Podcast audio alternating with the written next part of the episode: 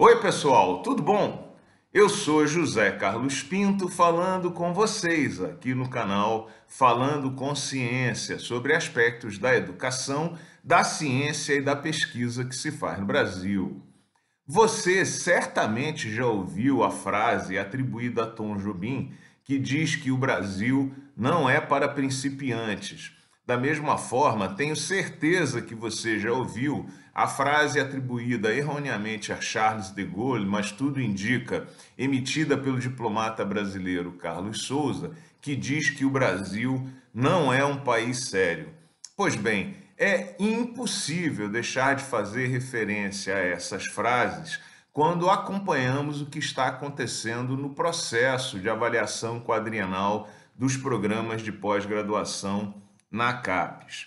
Apenas para você lembrar, o processo de avaliação quadrienal dos programas de pós-graduação no Brasil está atrasado porque foi contestado na Justiça, que, por conta de apelo feito pela CAPES, permitiu que o processo de avaliação fosse continuado, mas impediu que a CAPES divulgasse os resultados finais. Você vai lembrar de um vídeo anterior aqui do canal em que nós dissemos que a CAPES pode apertar, só não pode acender agora. Pois bem, essa semana, por meio de nota oficial da instituição, a CAPES anunciou que terminou a fase preliminar do processo de avaliação quadrienal e que acha necessário informar os coordenadores e pró-reitores sobre os resultados obtidos até aqui. Veja, ela informa, ela não divulga. E aí, ela diz uma coisa muito engraçada, que a responsabilidade pela divulgação dos resultados será dos coordenadores e avisa: ai, ai, ai, senhor coordenador, se você divulgar sua nota, vai levar palmada no bumbum. Veja bem, Deus sabe como essas notas poderão não ser divulgadas. Aliás, o MEC, regido por pastores, tem bom trâmite com o nosso Senhor e talvez consiga explicar como cerca de 5 mil coordenadores de programas de pós-graduação no Brasil, é isso mesmo que você ouviu, 5 mil conseguirão todos simultaneamente manter sigilo das respectivas notas obtidas na CAPES. Se você acha difícil manter um segredo quando três ou quatro pessoas conhecem a história, imagina quando 5 mil pessoas participam desse processo.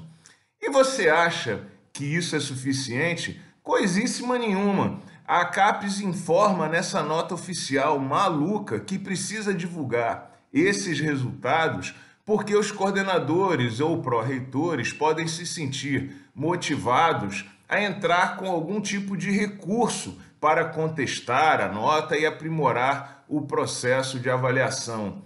Veja bem, de maneira extremamente criativa, a presidente da CAPES, que é advogada, ela acaba de inventar a interposição de um recurso a um dado que não pode ser divulgado e que não é oficial.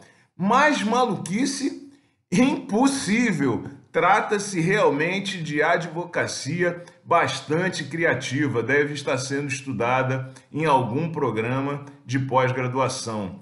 Eu imagino as reuniões de departamento que vão discutir esse tema. Provavelmente os vídeos, as câmeras, os gravadores quebrarão para não deixarem registrado que o coordenador informou os colegas a nota que o programa obteve. E eu imagino também as pessoas falando em código, como na ditadura. Olha, o nosso programa recebeu cinco, cinco computadores. Mas, senhor coordenador, isso não é possível. O nosso programa merecia seis, seis computadores. Meu Deus, que maluquice!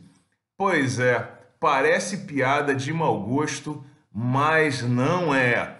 Vamos ver qual vai ser o primeiro coordenador que vai ser acordado às 6 horas da manhã com a Polícia Federal na porta para apreender o telefone celular e descobrir quem foi que divulgou a nota do, naquele grupo de coordenadores do ZAP ou naquele grupo de docentes do programa.